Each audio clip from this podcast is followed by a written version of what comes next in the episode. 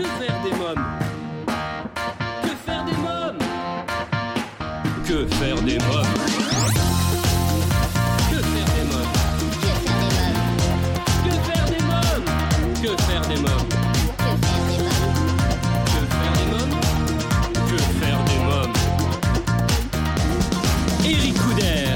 Bonjour à tous, chers parents, grands-parents, professionnels de la petite enfance, c'est Eric Couder, j'espère que vous portez bien. Vous écoutez Que faire des mômes, votre rendez-vous hebdomadaire 100% famille à écouter à la radio et en podcast sur quefairedesmômes.fr et toutes les plateformes audio.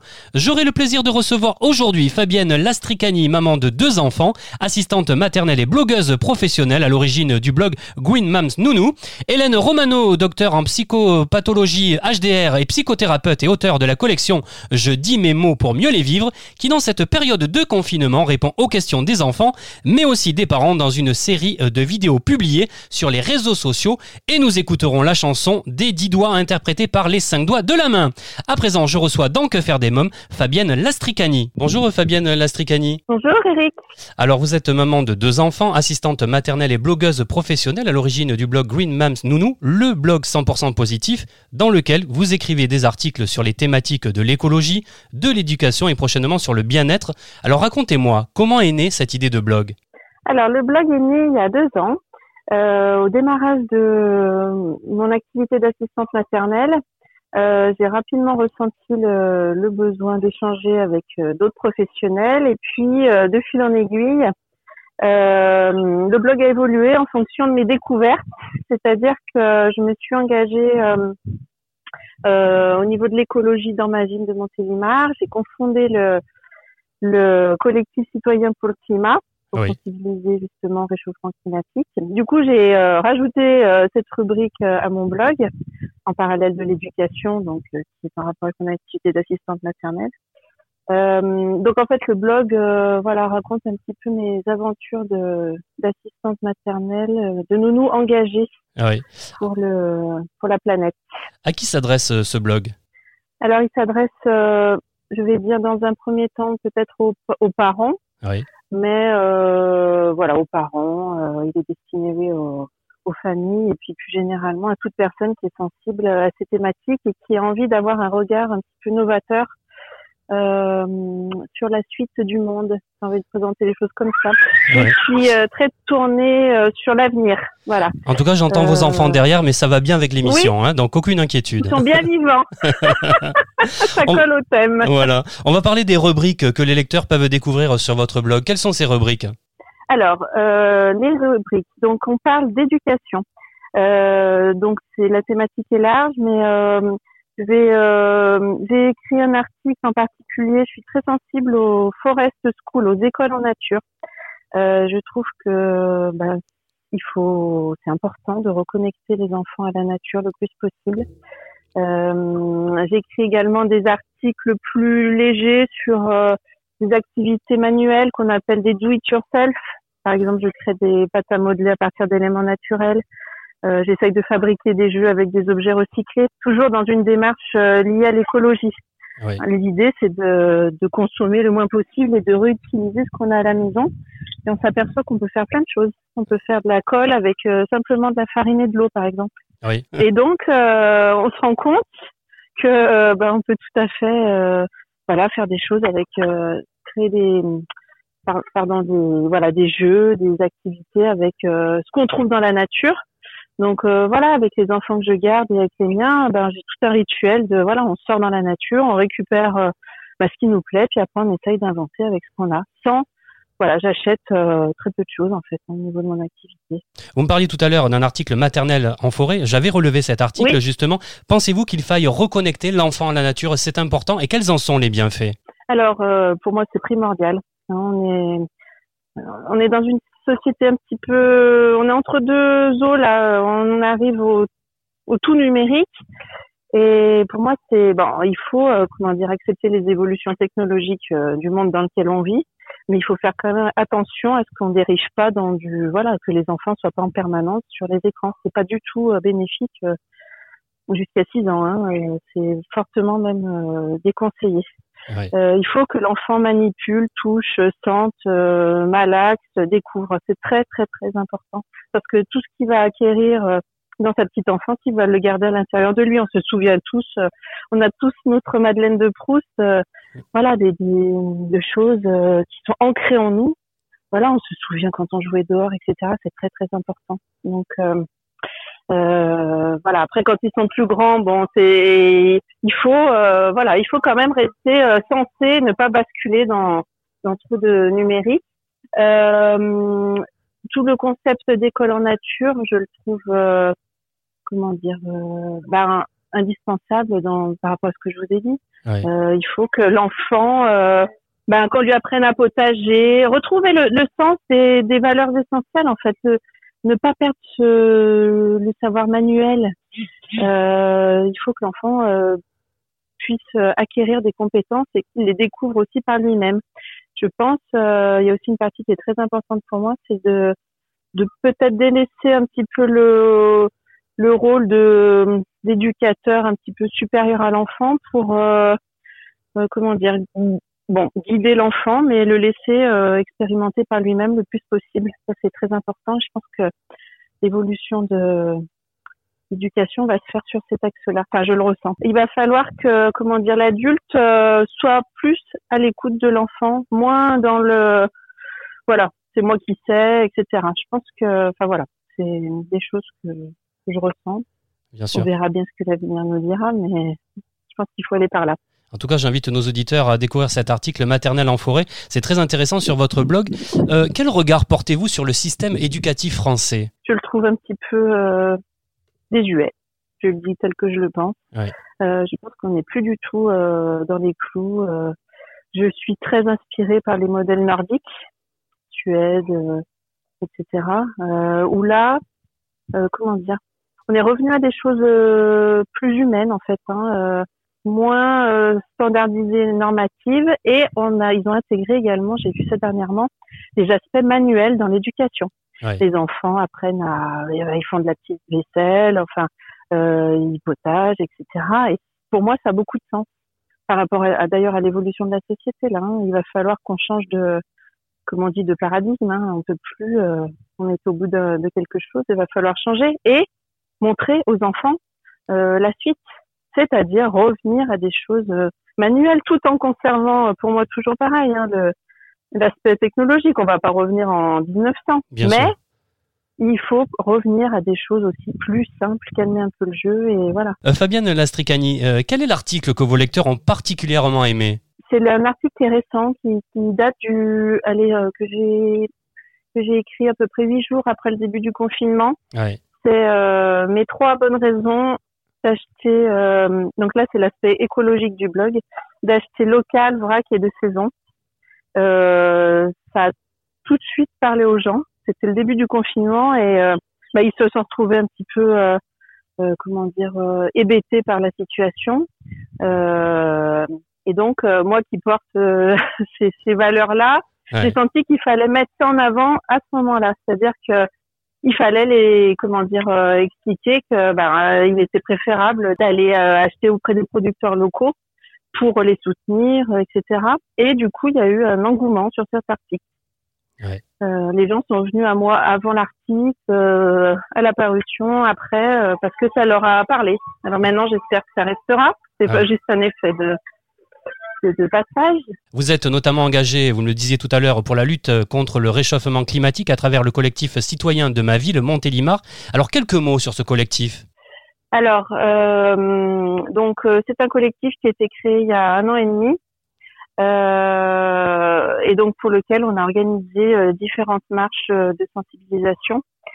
Euh, donc, euh, ben, pour transmettre toujours ces messages, de, de on va dire, de, de, de faire attention à sa consommation, de d'avoir un petit peu un esprit critique sur ce qu'on nous propose, euh, et puis d'essayer de voilà de réfléchir un petit peu avant d'acheter euh, parce qu'il y a des alternatives mais parfois voilà on est un petit peu pressé on on va au plus vite et on se remet pas bien en question et du coup euh, voilà on on essayait euh, par ce collectif de comment dire voilà de, de sensibiliser aux petits gestes d'éclairer un petit peu les, les, choses au regard de la situation actuelle de la planète. Euh, Fabienne Lastricani, avez-vous quelque chose à rajouter Peut-être euh, euh, donner l'envie à nos auditeurs de venir visiter votre blog? Oui, bien sûr. si vous avez envie de, comment dire, de d'avoir une vision un petit peu positive de la suite du monde, eh bien, voilà, je propose des articles sur mon blog qui sont euh, voilà orientés sur des projets novateurs. J'essaie de mettre en avant euh, bah, toutes les, les, idées novatrices liées à l'écologie, l'éducation et bientôt le bien-être. Donc euh, voilà, sur voilà, je vous invite à découvrir mon blog www.greenmamsnounou.com. Très bien, je vous remercie Fabienne Lastricani, merci beaucoup. Merci à vous, Eric. Euh, Green Moms Nounou, voilà un blog à visiter sans plus attendre. Euh, je reçois maintenant Hélène Romano. Bonjour Hélène Romano. Bonjour. Alors vous êtes docteur en psychopathologie HDR, psychothérapeute et auteur de la collection euh, Je dis mes mots pour mieux les vivre. Et dans cette période de confinement, vous répondez aux questions des enfants, mais aussi des parents dans une série de vidéos publiées sur les réseaux sociaux. Alors comment est née cette idée? Cette idée, elle est née de demandes de parents par rapport à des situations qui peuvent paraître assez simple pour les adultes, mais assez complexe à expliquer aux enfants, en particulier le confinement, ce qu'est un virus, comment il peut s'attraper, la distance euh, de sécurité euh, entre entre différentes personnes. Donc euh, ça paraît simple pour des adultes, mais quand les enfants posent des questions, on est des fois assez mal à l'aise. Et l'objectif, c'était de pouvoir apporter des réponses euh, pratico-pratiques, sans faire de grandes théories, mais des choses simples pour des sujets complexes.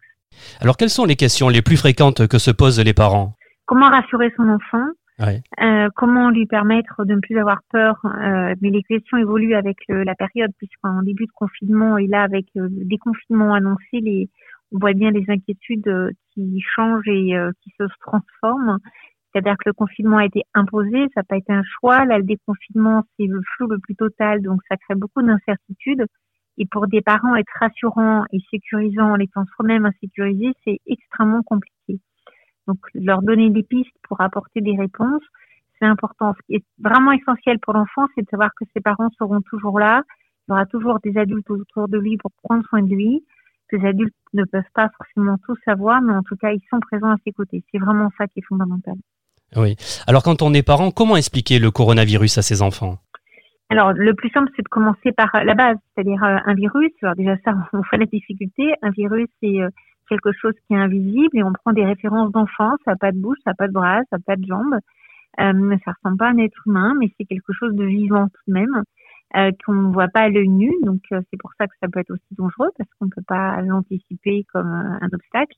Donc c'est invisible. Et on peut reprendre le dessin qui est fait par le ministère, qui est très simple, qui rond, avec des antennes et des petits embouts. On peut même le colorier, le déchiqueter, le découper, le massacrer, l'accrocher, enfin se l'approprier en fait ça peut être important pour les enfants, pour qu'ils se représentent ce que c'est. Un virus, ça ressemble à ça. Et ce virus, quand il se met euh, sur notre corps, sur notre peau, il va se multiplier et devenir de plus en plus actif et euh, faire d'autres virus, donner naissance à d'autres virus, à d'autres petits virus. Et c'est ça qui rend malade.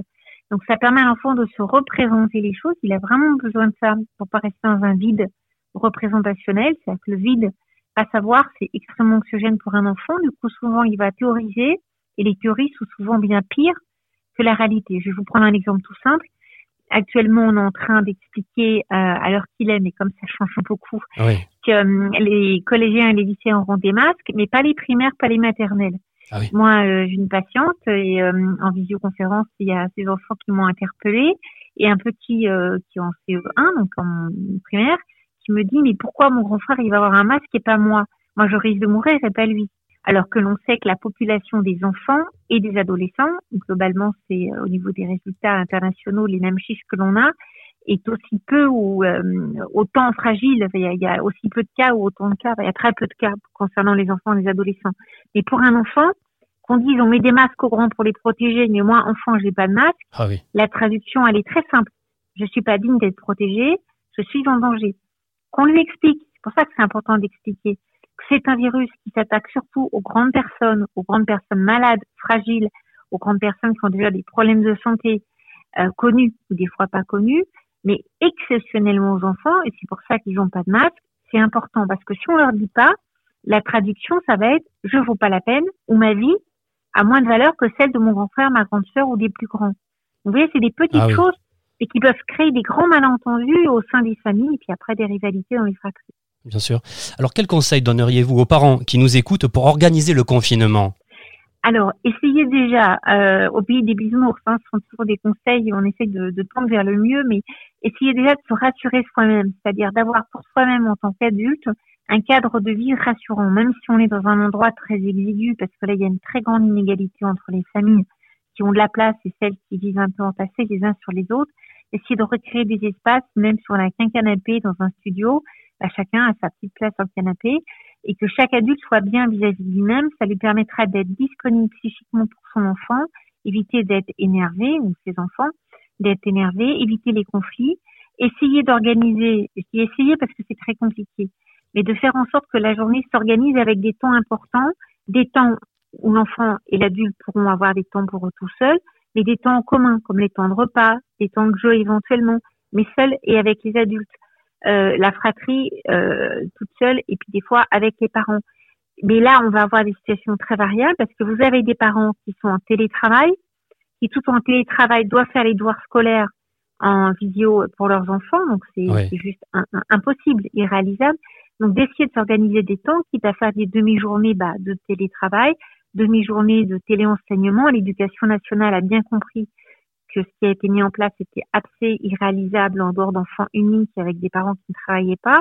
Donc on essaye de faire du mieux possible, mais on s'organise dans la journée et surtout on prend des temps où on est bien ensemble, se faire plaisir ensemble, avoir des temps sympas. Ça peut être une recette, une construction, faire un, petit album du confinement sur des choses positives, faire euh, des petits challenges, euh, se montrer qu'on a de la valeur les uns aux autres, que les parents puissent euh, expliquer à leurs enfants qui comptent sur eux pour faire un certain nombre de choses. En fait, c'est permettre aux enfants de comprendre qu'ils ont une importance et que la dynamique familiale, elle a vraiment une vraie force. On est plus fort ensemble, même si on est confiné, euh, qu'avec des tensions et des, choses compliquées. Donc, s'il y a des conflits, des choses difficiles, essayez d'en parler au plus tôt pour éviter que ça s'envenime et que ça devienne un, un véritable poison.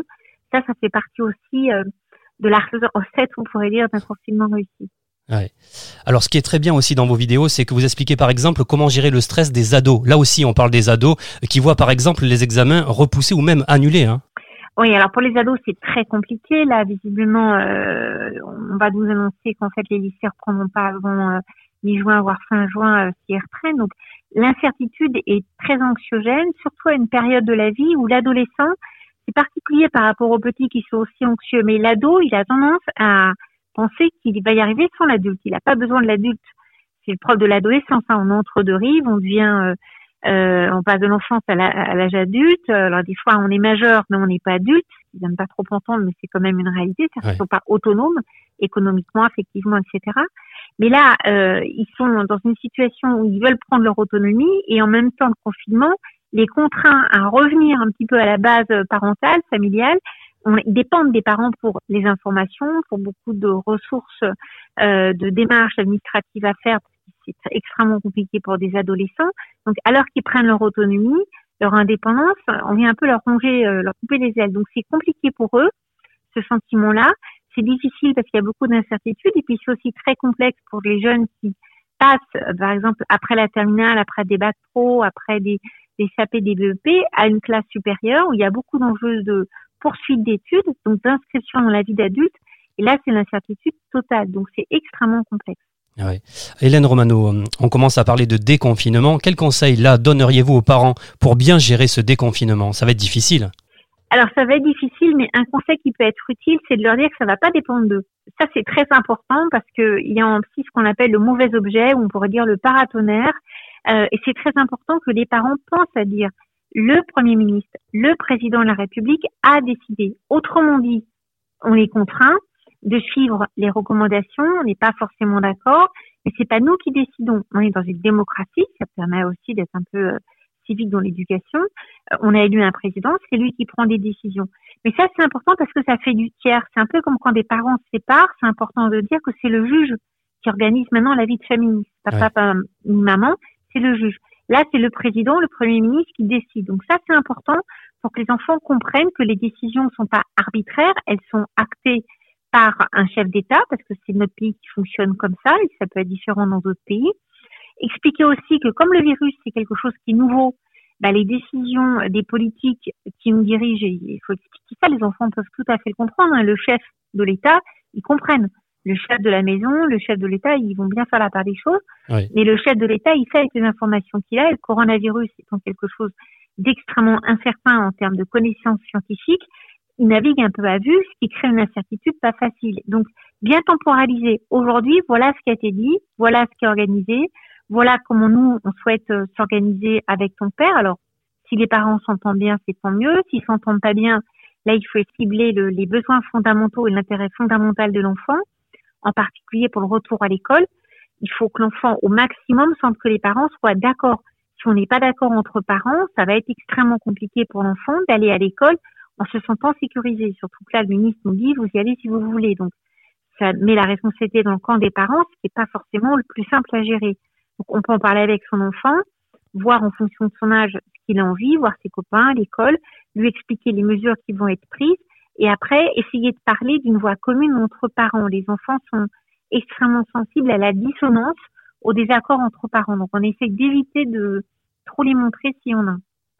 Alors selon vous, quel impact psychologique aura euh, cette période épidémique et de confinement sur nos enfants? Alors l'impact psychologique risque d'être assez rude. On est de nombreux professionnels de l'enfance assez inquiets, en particulier sur une génération qui a déjà vécu les attentats, qui a déjà vécu de vivre avec une menace terroriste, vivre avec euh, des dégradations suite aux manifestations des Black Blocs. Euh, tout ça, ça fait vraiment beaucoup pour la même génération. Et en même temps, euh, c'est une génération qui apprend à vivre avec la réalité de la vie. La vie, il y a la mort, la vie, il y a la souffrance, et la vie, il y a la douleur. Alors la génération d'avant a été un peu dans la nastaline et de bisounours, de, de s'imaginer qu'on allait protéger nos enfants de tout ça et de dire que ça n'arrivait pas. Mais ça fait partie de la vie.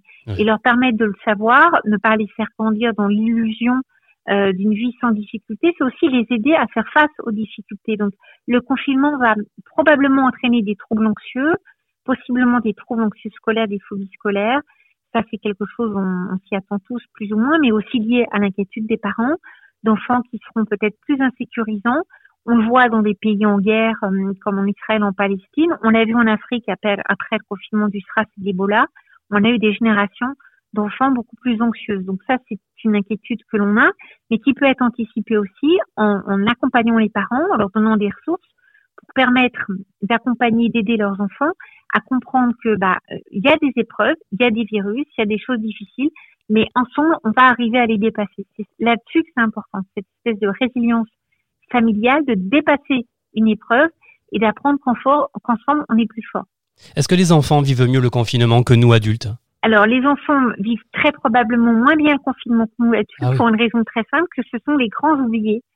Euh, vous n'avez eu aucun discours présidentiel de ministre pour les enfants. En Norvège, ça a été le cas. Et c'est très dommage, parce que le président sait très bien parler aux enfants, que le ministre de l'Éducation nationale pouvait tout à fait s'adresser, en plus aux parents, aux enfants, qui sont les premiers concernés. On leur parle pas. Euh, on n'adapte pas les masques, par exemple, pour un, un cas très problématique à leur euh, morphologie. Donc, du coup, comme il n'y a pas de masque adapté, hop, pas de masque. Ah euh, souvent, les enfants traumatisés, et c'est un vrai problème de notre société, on méconnaît la souffrance psychique des enfants avec cette idée qu'ils sont trop petits pour comprendre, qu'ils vont oublier, qu'ils n'ont pas la maturité affective, pas les capacités musique, etc. C'est assez vrai sur une dimension physiologique. Par contre, ce qu'on sait pour suivre des enfants traumatisés, des tout petits, c'est qu'ils sont impactés parce qu'ils comprennent, et souvent ils comprennent de travers les bouleversements de leur vie. Ils voient bien qu'il n'y a papa, maman à la maison, qu'il n'y a plus de travail, il n'y a plus l'école, donc ils voient bien les bouleversements, sans forcément les comprendre. Et surtout, le double effet, le double impact, il est qu'ils voient bien les bouleversements chez leurs parents. Et souvent, on a tendance à dire que les enfants sont pas traumatisés, alors qu'ils le sont doublement. Mais la grande difficulté, c'est qu'ils ne le montrent pas comme les adultes. Ils vont le montrer avec une forme de babyle traumatique, des manifestations corporelles, une irritation, des caprices, des colères, des choses, des retraits, des jeux bizarres. Ils vont pas dire je vais mal, comme un adulte ou comme un ado d'ailleurs. Donc les adultes pensent qu'il va bien. Et les enfants euh, en thérapie nous disent très bien, ils font en sorte de bien aller pour ne pas inquiéter leurs parents. Donc du coup, c'est les grands oubliés parce qu'en effet, on ne voit pas par des mots euh, leur mal-être, mais on risque de les voir très probablement, et malheureusement il y a des catastrophes qui nous l'ont montré, par des comportements, toute leur souffrance psychique en différé dans plusieurs mois, les conséquences du confinement. Alors vous qui connaissez bien l'être humain, quand nous arriverons, et je l'espère, à enrayer cette épidémie, nous faudra-t-il du temps pour oublier cette période difficile où la vie va reprendre facilement et rapidement son cours? Alors, l'oubli, euh, on mettra en mémoire parce que l'oubli en psy, c'est quelque chose qui, qui n'existe malheureusement pas. On ça serait bien des fois d'être amnésique. C'est plus mettre en mémoire, c'est-à-dire mettre en sens et pouvoir en faire un récit, pouvoir l'expliciter, pouvoir l'intégrer comme un moment de la vie et d'essayer d'en euh, dégager ce qui a été positif sans l'idéaliser, mais aussi ce qui a été négatif. C'est ça qui permet d'avancer parce que si on idéalise totalement, on voit bien là la surenchère sur les réseaux Internet avec cette espèce de, de challenge, faut réussir son confinement, du sport, de l'activité, des trucs. Euh, il y a des gens qui euh, font pas grand chose et euh, c'est pas forcément dramatique. On voit la, la, course à la performance même dans le confinement. Donc le, le post-confinement, ça sera probablement revoir une autre façon d'être vis-à-vis de soi-même, vis-à-vis des autres, une autre dynamique familiale, une autre façon de percevoir l'avenir, percevoir le devenir, pour surtout donner à nos enfants la confiance en l'avenir on a une génération d'enfants, on leur présente l'avenir comme quelque chose de dramatique, la terre brûle, euh, on ne peut plus manger, il y aura plus de travail, vous faites des études, vous serez au chômage. C'est quand même assez apocalyptique pour les enfants. Donc, il faut vraiment revoir ça pour permettre à nos enfants de se construire positivement. Et ça, c'est la responsabilité des adultes d'aujourd'hui, parents, mais aussi professionnels de l'enfance. Alors Hélène Romano, vous êtes auteur. Euh, alors quelques mots sur votre collection. Euh, je dis mes mots pour mieux les vivre. Alors l'idée, elle est partie en fait de parents et d'enfants. Euh, au départ, après les attentats de Paris, moi, je suis beaucoup intervenue auprès d'enfants du 10e et du 11e arrondissement de Paris, puis à Nice, qui avaient été exposés aux attentats, et qui n'avaient pas d'ouvrage pour parler de, ça, pour parler des choses difficiles, pour accompagner aussi des enfants en deuil, l'arbre et l'ombre de la lune, qui parle du suicide des parents. D'un parent, les enfants me disaient, mais nous, on n'a pas de livre qui parle du suicide. Il n'y a aucun livre qui parle, qui dit le mot suicide. Donc l'idée, c'était de, proposer des ouvrages sur des thématiques qui font peur, entre guillemets, dont on n'aime pas trop parler. Mais par contre, quand elles vous tombent dessus, bah, vous avez aucun support pour en parler, aucun euh, aucun ouvrage qui en parle de façon très directe ou des ouvrages qui vont parler de la mort du blaireau, de euh, la mort euh, du nounours. Mais euh, le, le, mot, par exemple, suicide n'est pas utilisé, le mot attentat n'est pas utilisé. Donc, on a avec Jean Poderos, qui est directeur de la collection, décidé de faire différents ouvrages qui parlent de ces sujets compliqués, ou comme euh, Ma de chambre qui parle des enfants qui sont en soins palliatifs, qui vont mourir. Pour ces enfants-là, il n'y a pas de livre. On n'en parle pas, c'est des non-dits. Donc vous avez beaucoup d'enfants fracturés par la vie, moi j'appelle ça des enfants blessés psychiquement, fracturés par la vie, qui n'ont pas de support. Et le livre est un support assez extraordinaire, euh, transitionnel, c'est-à-dire qu'il va permettre de nous donner du sens entre l'adulte qui est présent pour l'enfant et l'enfant et la souffrance qu'il a à son mal-être et pouvoir mettre des mots dessus. C'est une petite collection euh, qui est conçue pour que les enfants se l'approprient. Il y a tout à la fin une possibilité pour eux de dessiner, de colorier, d'écrire, enfin ça dépend des livres. Mais l'idée, c'est un livre qui est pour les enfants, vraiment avec cette dimension d'ouvrage résilient, de donner du sens et permettre de se dégager d'une épreuve extrêmement douloureuse et difficile pour continuer son petit bout de vie. Des fois, il sera très court pour les enfants malades, des fois, il sera beaucoup plus long, mais leur dire que la vie il y a une vie qui est possible et que si la vie s'arrête, on n'est pas oublié. Euh, il y a une mise en mémoire qui participe à permettre à chacun de continuer de vivre dans le cœur des uns et des autres. L'objectif, c'était ça, c'est faire des livres à hauteur d'enfants. On part des enfants et tous les livres de cette collection partent de témoignages d'enfants pour essayer de décrire aux adultes ce qu'ils ressentent face à des événements particulièrement difficiles. Oui, très bien.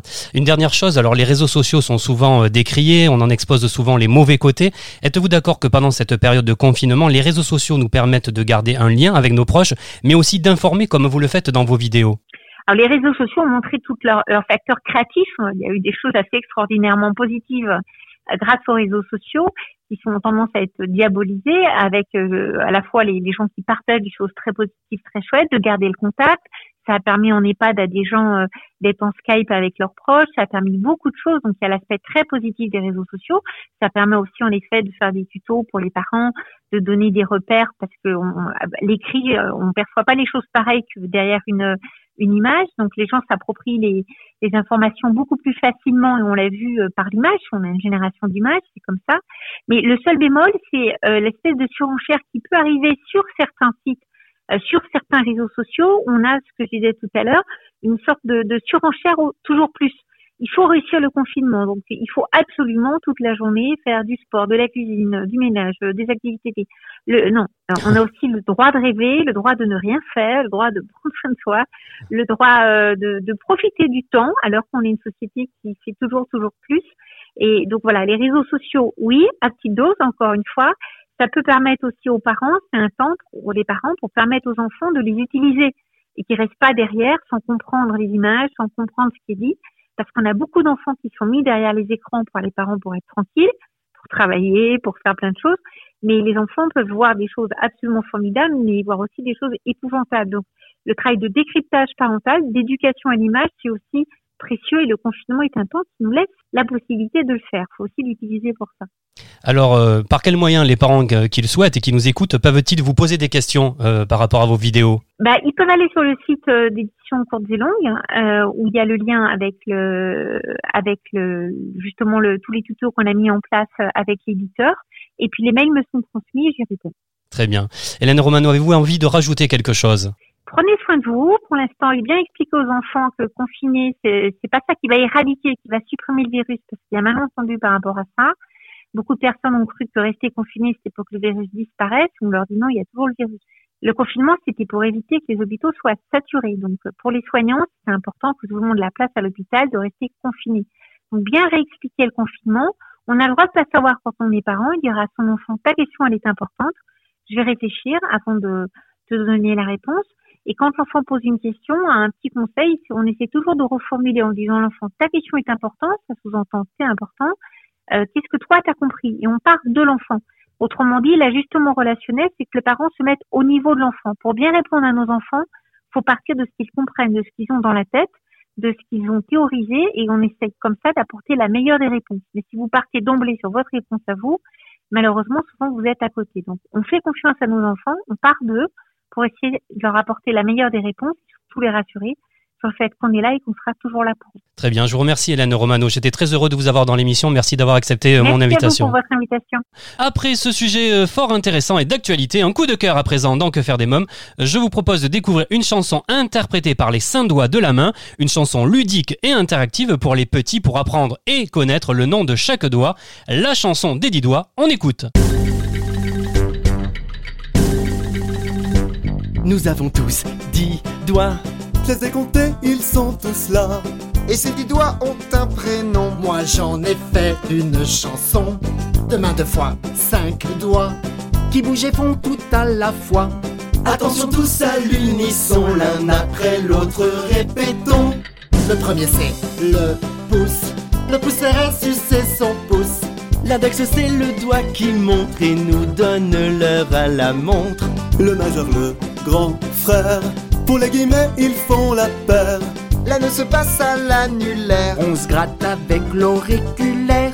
La chanson des dix doigts est un moyen mémotechnique pour se rappeler de ces mots caractéristiques. Oh, véridique Alors tout ça avec moi. Reprenons cette mécanique.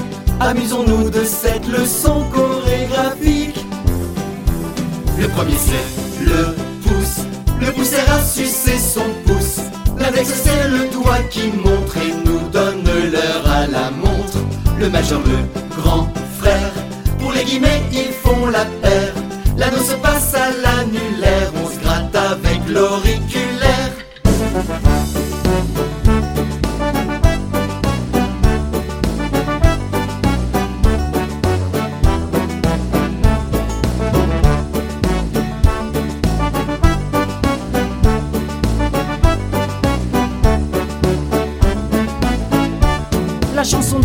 Dix doigts.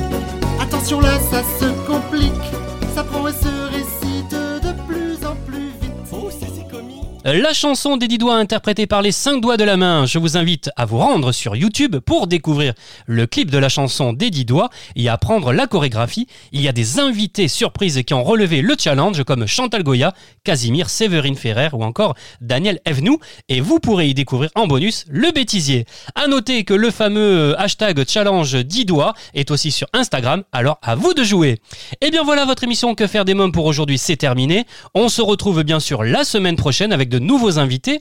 Pour écouter nos anciennes émissions en podcast, lire nos articles, nous contacter, rendez-vous dès maintenant sur le site officiel de l'émission quefairedesmoms.fr. Merci à tous pour votre fidélité, prenez soin de vous. Je vous embrasse fort ainsi que ma petite nièce Erika. Bye bye